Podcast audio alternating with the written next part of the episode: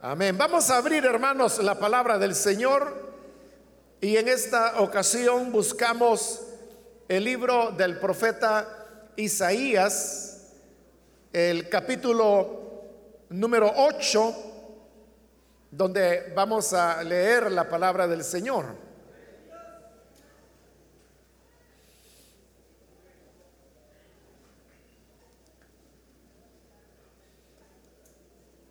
Nos dice Isaías capítulo número 8, versículo 19 en adelante, y si os dijeren, preguntad a los encantadores y a los adivinos que susurran hablando, responded, ¿no consultará el pueblo a su Dios?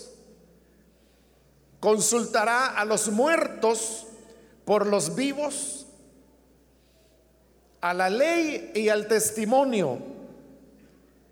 Si no dijeren conforme a esto, es porque no les ha amanecido. Y pasarán por la tierra fatigados y hambrientos, y, y acontecerá que teniendo hambre, se enojarán y maldecirán a su rey y a su Dios, levantando el rostro en alto. Y mirarán a la tierra y he aquí tribulación y tinieblas, oscuridad y angustia, y serán sumidos en las tinieblas. Solamente eso leemos, pueden tomar sus asientos, por favor, hermanos.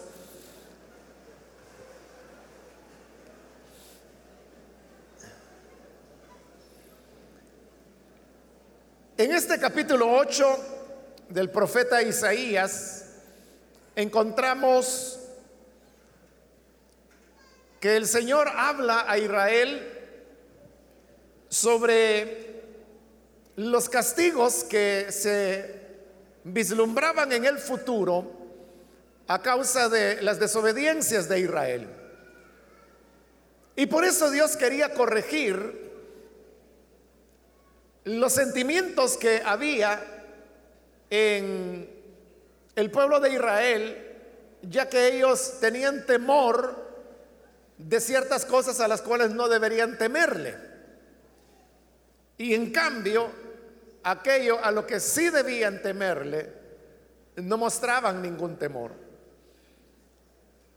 Para el caso, vemos que el Señor les dice, no llamen conspiración a todas las cosas que este pueblo llama conspiración. Ni temáis lo que ellos temen, ni tengáis miedo. Ahí vemos cómo en el sentir común de las personas, el, uno de los temores que ellos tenían era hacia el tema de la conspiración. Ellos siempre estaban preocupados porque podían darse dentro del pueblo algunos complots, algunas trampas, que algunas personas podían planear en contra de otras, pero el Señor les dice, a eso no le tengan miedo. Y no le teman a lo que las otras personas temen. Sin embargo, como le dije, mientras ellos temían a estos elementos como los complots o las conspiraciones, no temían a lo que sí deberían temerle. Y lo que sí deberían ellos tenerle temor era al Señor. Por eso es que también el profeta dice, solo al Señor Todopoderoso tendrán ustedes por santo Solo a Él deben honrarlo, solo a Él han de temerlo. Entonces, como le dije al principio, Dios lo que quería era corregir el corazón de los israelitas y dirigirlo a lo que debería ser su verdadero temor. Y ese temor, lo hemos leído, era el Señor Todopoderoso. Sin embargo, el pueblo en, ese, en esa preocupación por cosas que el Señor les dice que no deberían preocuparse, ellos buscaban alguna salida y algún tipo de respuesta para las aflicciones que vivían. Y eso es lo que ocurre con las personas que no tienen el conocimiento del Señor. Y es que precisamente porque no conocen al Señor, no han aprendido a temerle. Y por el contrario, temen a lo que la vida pueda traer, a lo que el día a día pueda presentar como desafíos o problemas para las personas. Pero estos problemas provocan cierta ansiedad, aflicción, preocupación. Mas como las personas no conocen al Señor, entonces buscan otras formas de aliviar las situaciones que ellos están enfrentando. Y por eso es que en el versículo 19 el Señor les dice, si os dijeren, preguntad a los encantadores y a los adivinos que susurran hablando. Cuando habla ahí de los encantadores y adivinos,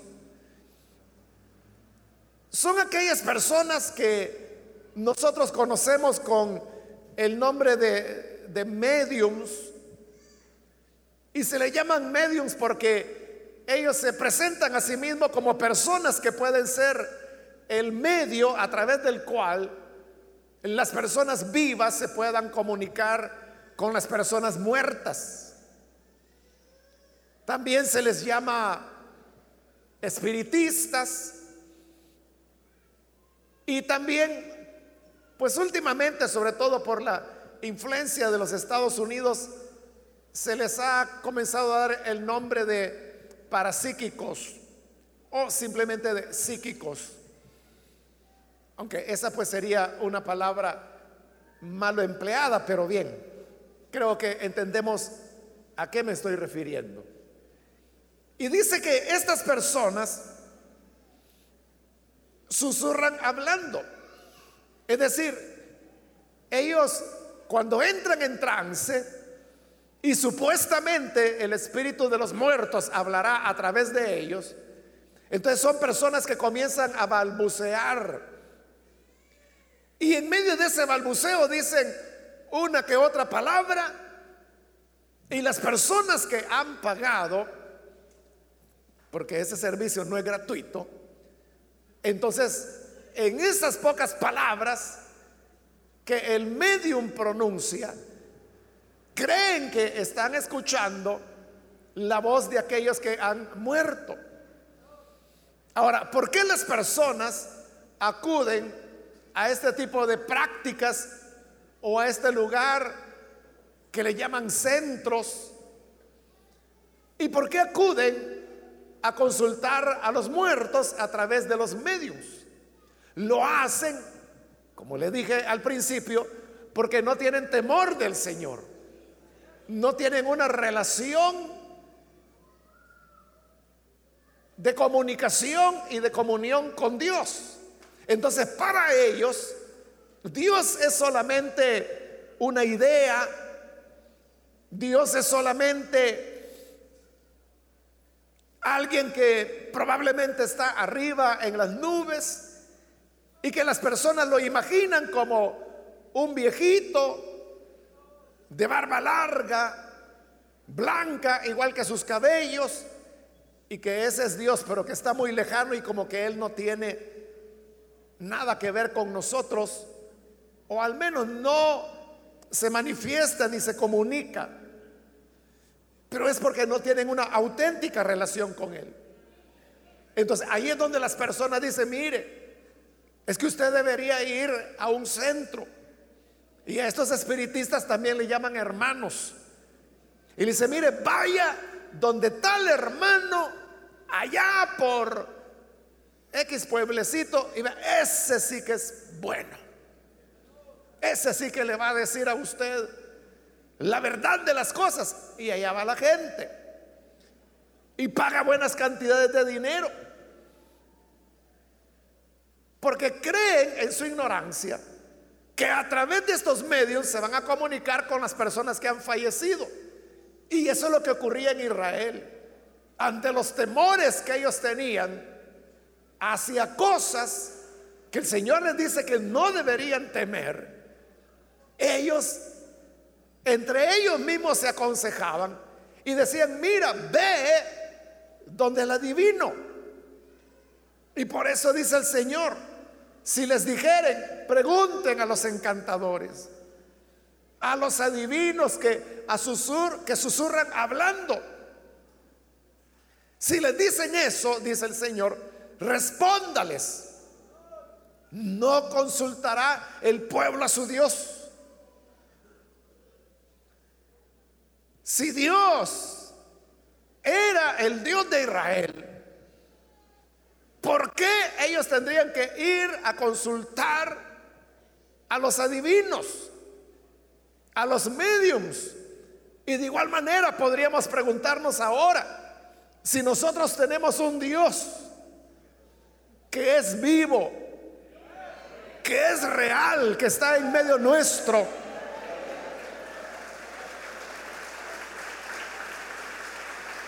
¿por qué no habríamos de consultarle a Él. Puede haber personas que piensen, sí, yo sé que Jesús existió, que Él fue una realidad, que Él caminó por este planeta, pero lo mataron.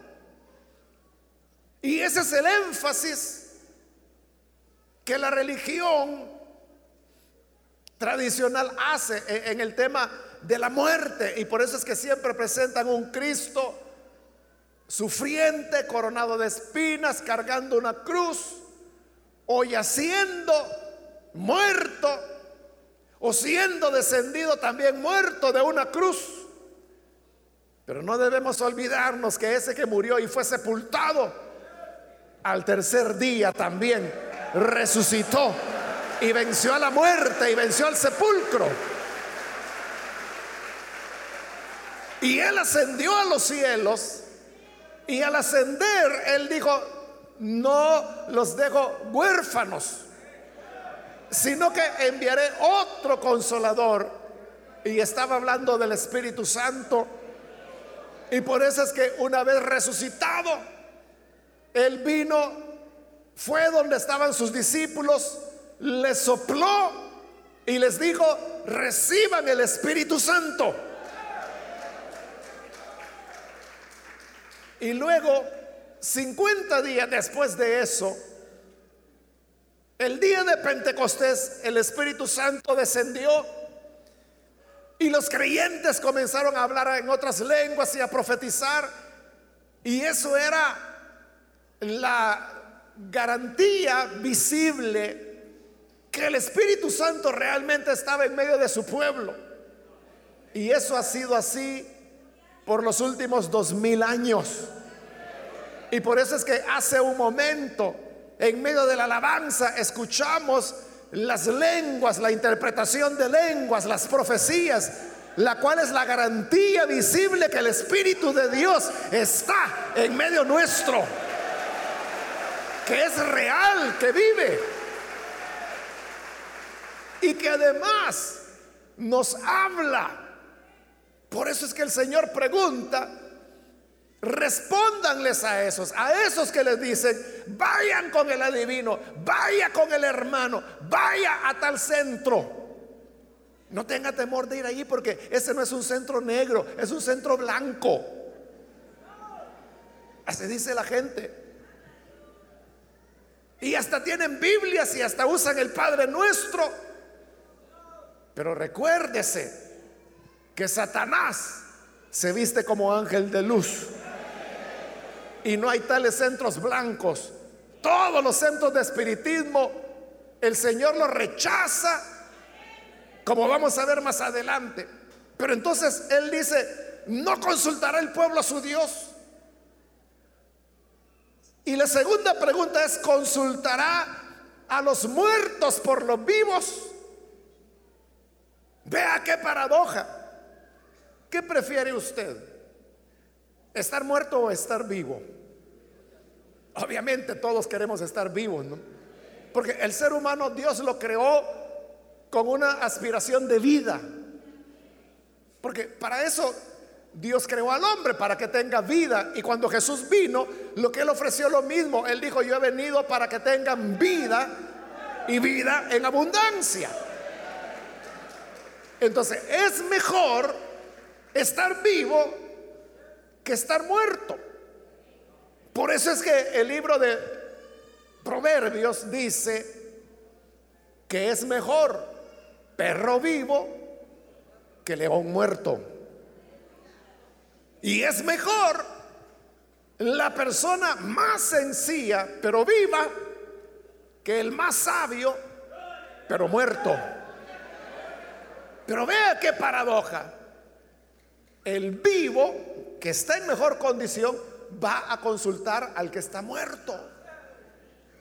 Por eso es que Dios dice, consultará a los muertos por los vivos. Si tú estás vivo, estás en mejor condición. El que está muerto, ya está muerto. Ya su cuerpo no existe, pero tú sigues viendo la luz del sol, el amanecer de cada día. Sigues escuchando el sonido del viento, el canto de los pájaros, de los poquitos que quedan. Pero el muerto ya no oye nada. Entonces, ¿cómo es que el vivo estará consultando al muerto si el muerto está muerto?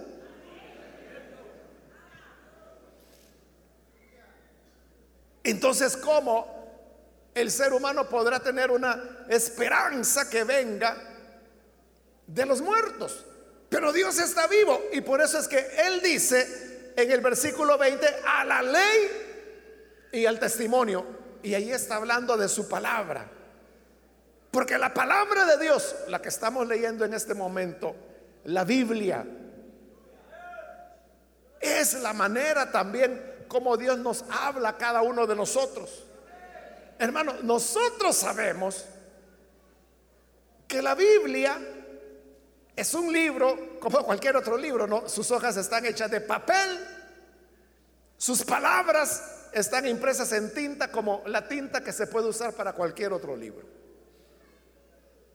La mayor parte de Biblias que vienen a nuestro país las de las sociedades bíblicas son impresas o en Brasil, pero más que todo en Colombia.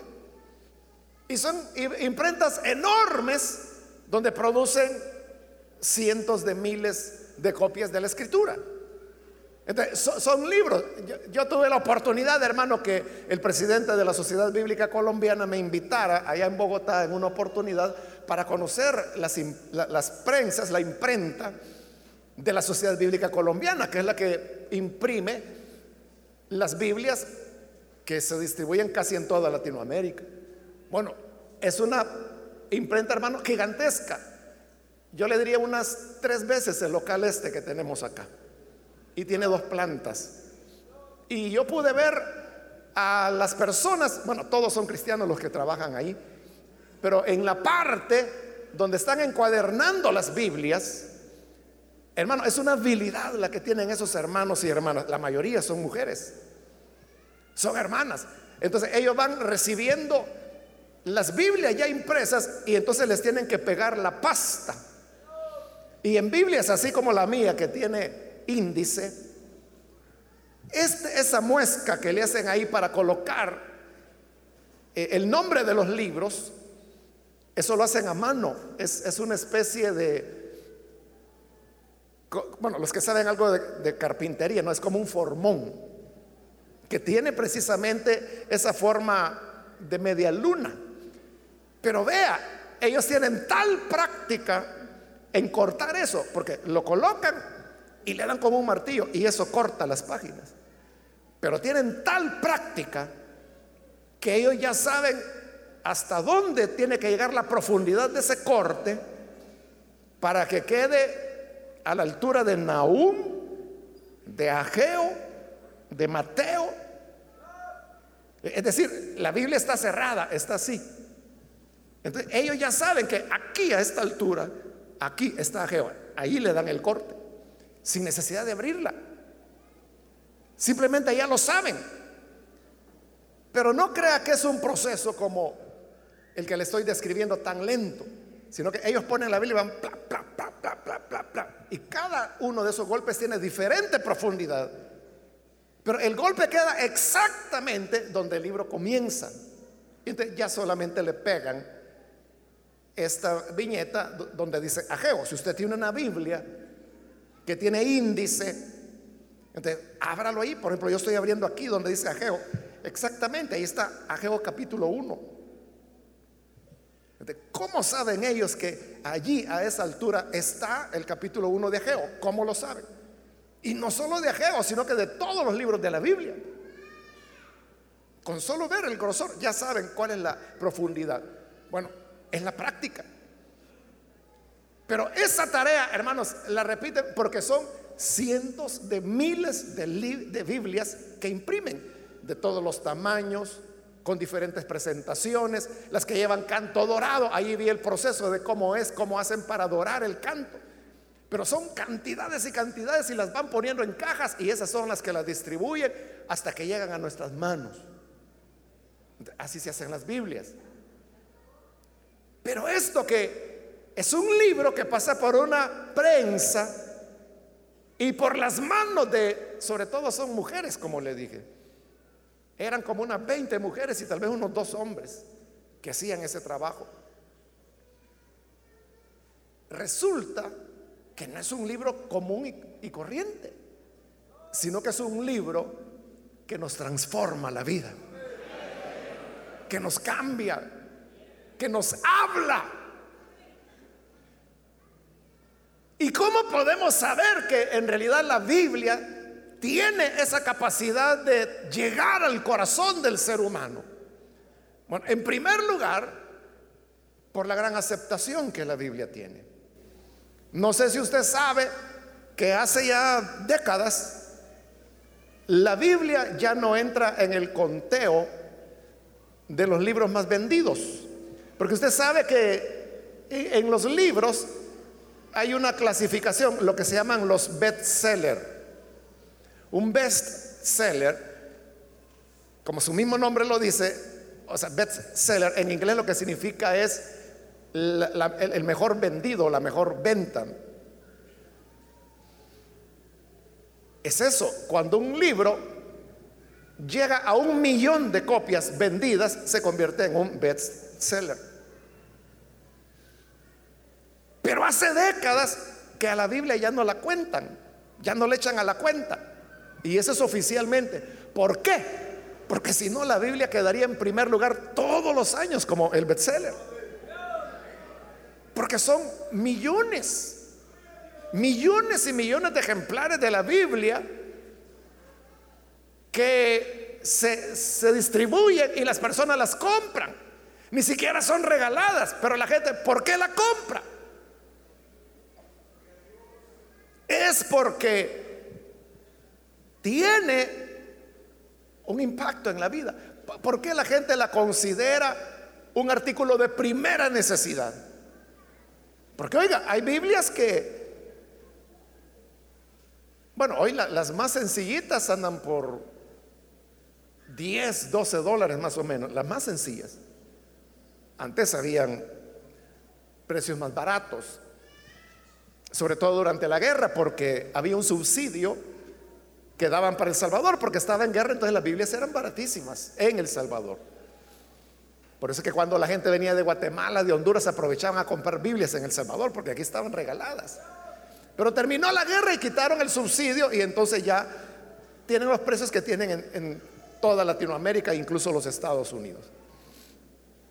Pero ahí le estoy hablando de las más baratas. Hay Biblias que pueden costar 20, 18 dólares, 22 dólares, 30 dólares. Esta que tengo yo, como es una paralela y además tiene índice, aunque no fue por eso que la compré, sino que porque, sí, nunca uso yo el índice, sino que porque es paralela y era el, único modelo que pude encontrar. Esta cuesta, creo que como 30, algo así, 30, 32 dólares. ¿Por qué la gente compra esto? Y por eso le digo, es un producto de primera necesidad, porque ¿quién tiene 18, 20 o 24 dólares que le sobren? Si para muchos esa es la comida de la semana. ¿Cómo es que apartan ese dinero para comprar un libro? En un país que ni leemos en donde comprar libros en, nuestro país, hermano, se muere de hambre. El que se meta a ese negocio. Por eso es que todas las librerías evangélicas, bueno, no todas, casi todas han quebrado en el país. Porque la gente no compra libros. Antes sobrevivían con el tema de la venta de discos, de música. Pero como hoy ya ni eso se vende, sino que son descargas que se hacen en la red, ya no sobreviven las librerías. ¿por qué la gente quiere este libro? ¿Y por qué es el libro más comprado todos los años en todo lugar? Es que vea, solamente en El Salvador, si mal no recuerdo, son algo así como 22 millones de Biblias y porciones de la Biblia que se han distribuido en nuestro país. Porque en las sociedades bíblicas de acá del Salvador, ahí ellos llevan la cuenta año por año cuántas vendieron. Y, si no estoy mal, la suma es algo así como 22 millones, si, mal no recuerdo. Pero ¿cómo es que un país que tiene 6 millones de habitantes consume 22 millones de Biblias? Como que no hace sentido. ¿Pero por qué? Es porque este libro tiene algo especial. Y por eso es que Dios dice a la ley y al testimonio. Porque en la Biblia encontramos las respuestas. Lo que estamos haciendo en este momento es precisamente reflexionar en la palabra de Dios. Y en lo que estamos reflexionando, seguramente el Señor está dando respuestas, orientaciones, está redarguyendo a algunas personas. ¿Y cómo sé yo? que la Biblia, la palabra de Dios habla a todos los que venimos acá. Porque si no fuera así, ¿por qué a las 7 de la mañana está totalmente lleno este local? ¿Por qué viene usted? ¿Por qué viene? Si el domingo, hermanos, es su día de descanso. No le dan ganas de amanecer con a pierna suelta durmiendo ahí en su cama. Queden las nueve, queden las diez. Hay que lo despierten a la hora de almuerzo. ¿Verdad que si le dan ganas? ¿Qué está haciendo a las siete de la mañana aquí? Como dice el Salmo, es porque mi alma tiene sed de Dios. Del Dios vivo. Y por eso ese Dios dice a la ley y al testimonio. Vamos a la palabra. ¿Quieres entender la voluntad de Dios? Ve a la palabra. ¿Quieres que Dios te habla? Ve a la palabra. ¿Quieres consejo? Lee la palabra de Dios. ¿Quieres tener un camino para transitar? Lee la palabra de Dios. Y todo aquello, dice Dios, que no es si no dijeran, dice, conforme a esto, es decir, conforme a la palabra, es porque no les ha amanecido. ¿Y qué ocurre cuando no ha amanecido? Que si no ha amanecido es de noche. Y si es de noche hay oscuridad. Y el que camina de noche puede tropezar. El que camina de noche se puede extraviar, se puede perder. Es decir, que anda a ciegas. Y por eso dice, aquello que no es conforme a la palabra de Dios, pobres, porque no les ha amanecido, no tienen luz, su vida es una confusión total. Y Dios dice un poco cómo es esa vida. Dice en el versículo 21, pasarán por la tierra fatigados y hambrientos Cansados y hambrientos. ¿Cansados por qué? Porque la vida es una carga. Porque la vida no llena las expectativas del ser humano y por eso es que siempre está hambriento. Siempre hay una búsqueda. Acontecerá que teniendo hambre se enojarán y maldecirán a su rey y a su Dios. Como hay un sentimiento de constante insatisfacción en la vida, anda buscando a quien echarle la culpa. Y por eso dice,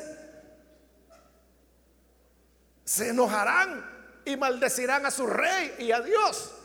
Entonces, no hayan a quien echarle la culpa, se le echan al rey. Que en nuestro caso, que somos una república y no una monarquía, pues sería al presidente el que se las cala. Claro, e, e, el que anda ahí amargado, insatisfecho, entonces es que el gobierno tiene la culpa, es que la alcaldía no hace nada, es que esos diputados no hacen nada. Pero no solo se quejan contra el rey, se quejan, dice, contra Dios. Entonces dice, no, si Dios no existe, si esa es pura imaginación, ese es consuelo para tontos. Pero en ese rechazar la idea que Dios vive, que Dios es real, lo único que están dejando ver es la insatisfacción que hay en sus corazones. Hermanos, nosotros no estamos preocupados porque la gente como esta que no les ha amanecido, anden diciendo por ahí que Dios no existe, a nosotros hermanos ni nos viene ni nos va. Porque, como Job decía, yo sé que mi redentor vive. Y sabemos que es una realidad. Y como Pablo dijo allá a los filósofos de Atenas, él dijo, en Él vivimos y en Él nos movemos. Usted tiene la, experiencia, la convicción o la sensación de que Dios está en medio nuestro. Claro, sabemos que Él está acá. Y es una realidad. Y sabemos que es palpable. Y por eso es que sabemos que si hablamos con Él, oramos a Él, podremos tener una comunicación porque Él no está muerto. Él está vivo. Él no necesita un medium. Para eso tiene su palabra, la Biblia, que nos habla, nos transforma y nos cambia. Hay gente que dice, yo quisiera tener la fuerza de voluntad que tienen esos creyentes. Que mire, el fulano era un gran borracho y hoy, tranquilo, pasa allá. Ya le compra ropa a sus hijos. ¿Cómo habrá logrado? No fue él, no es la fuerza de voluntad. Es este libro el que nos cambió, el que nos impactó, el que nos transformó. Y continúa describiendo a aquellos que no les ha amanecido y dice, mirarán a la tierra y he aquí tribulación y tinieblas, oscuridad y angustia y serán sumidos en las tinieblas. Entonces, para aquellos que solamente andan buscando ese tipo de lugares o ese tipo de agoreros, mediums, adivinos, brujos, el Señor dice, para ellos tribulación y tinieblas, oscuridad y angustia. Serán sumidos en las tinieblas y por eso es que solo son temores. ¿No, será que me han hecho un entierro en el patio? ¿No será que ahí en el jardín han enterrado un muñeco? Y viene la señora y dice, ay, Rigoberto, ¿cómo te pones a pensar? Si no tenemos jardín. Pero tal vez en una maceta sumidos en las tinieblas. Mas aquellos que confían en el Señor, les ha amanecido, la luz del día ha venido sobre ellos. Amén. nos ha llenado, nos ha iluminado. Y por eso es que nos movemos, hermanos, con paz, con seguridad, sabiendo que las respuestas, la orientación que necesitamos está precisamente en la palabra de Dios.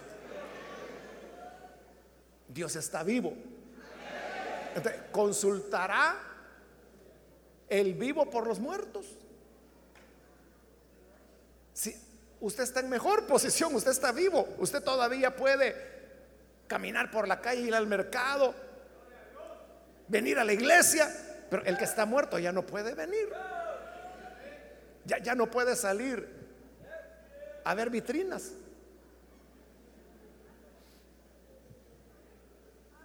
Pero nuestro Dios vive. Nosotros un día dejaremos de ser, pero Él seguirá vivo. Abraham, Isaac, Jacob ya tenían 400 años de muertos. Pero cuando Dios se le presentó a Moisés, le dijo, yo soy el Dios de Abraham, de Isaac, de Jacob. Ellos habían muerto, pero Dios, 400 años después, seguía vivo. Amén. Así que, si usted quiere que le amanezca, deje a los medios, a los adivinos, ya no vaya a que lo estén estafando y le estén robando en los centros espiritistas. Deje de lado el horóscopo, sea el horóscopo occidental, el horóscopo chino. Sí, porque de acuerdo a las culturas hay varios horóscopos, Y, y hay gente que dice, es que según el horóscopo chino yo soy perro. Porque los chinos clasifican los años, eh, perro, gallo, toro, caballo. Hay gente que dice, yo soy gallo, yo soy perro, yo soy cerdo, porque hay cerdo también. Pero aquellos que nos amaneció, sabemos que en Cristo somos hechos nueva creación. Conforme a la imagen del Hijo de Dios. No somos ni caballo, ni mono, ni cerdo.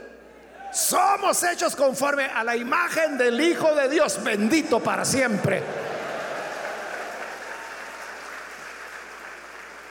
Vamos a orar, cerremos nuestros ojos y quiero hacer una invitación para las personas que aún no han recibido al Señor Jesús como Salvador.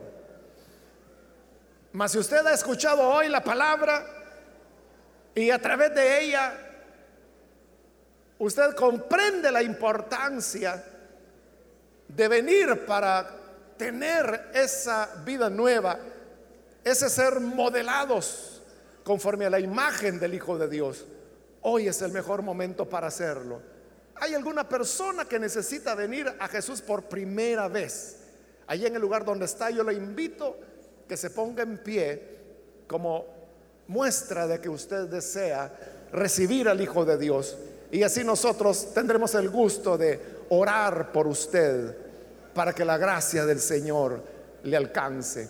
Cualquier persona, amigo, amiga que hoy quiere creer en el Señor, ya no quiere andar más en angustias, ya no quiere andar más en oscuridad,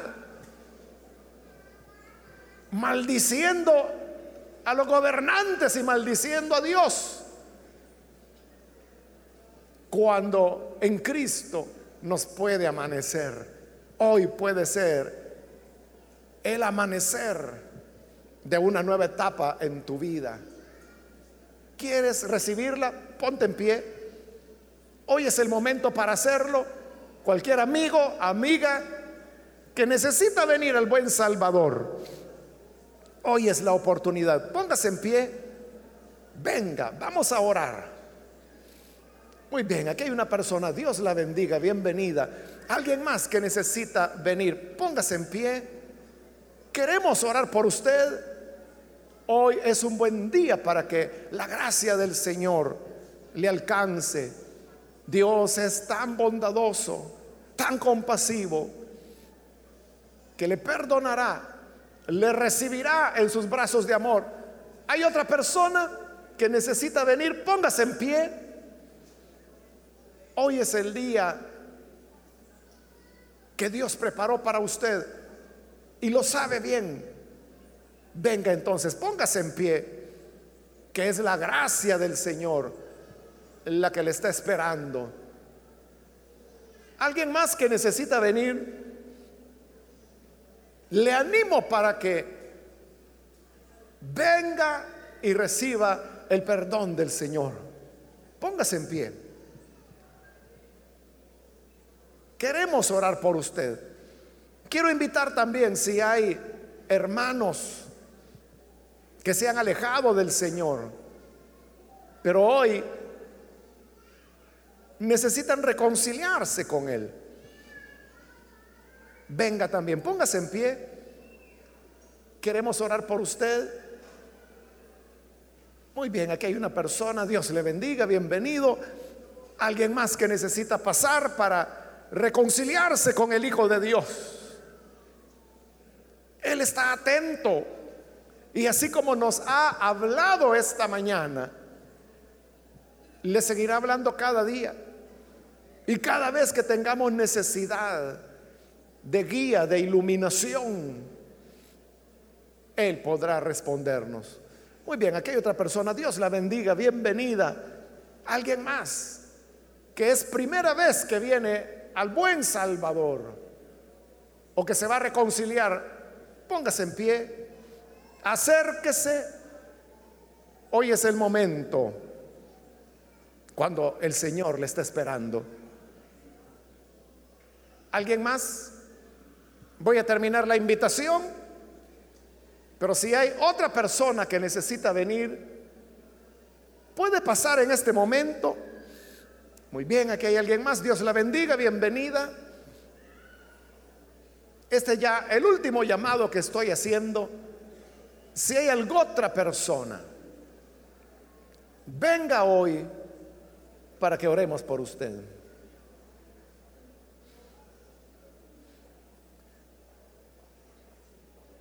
Si usted se encuentra en la parte de arriba también, puede pasar con toda confianza. Ahí hay diáconos y diaconisas que le ayudarán, le acompañarán.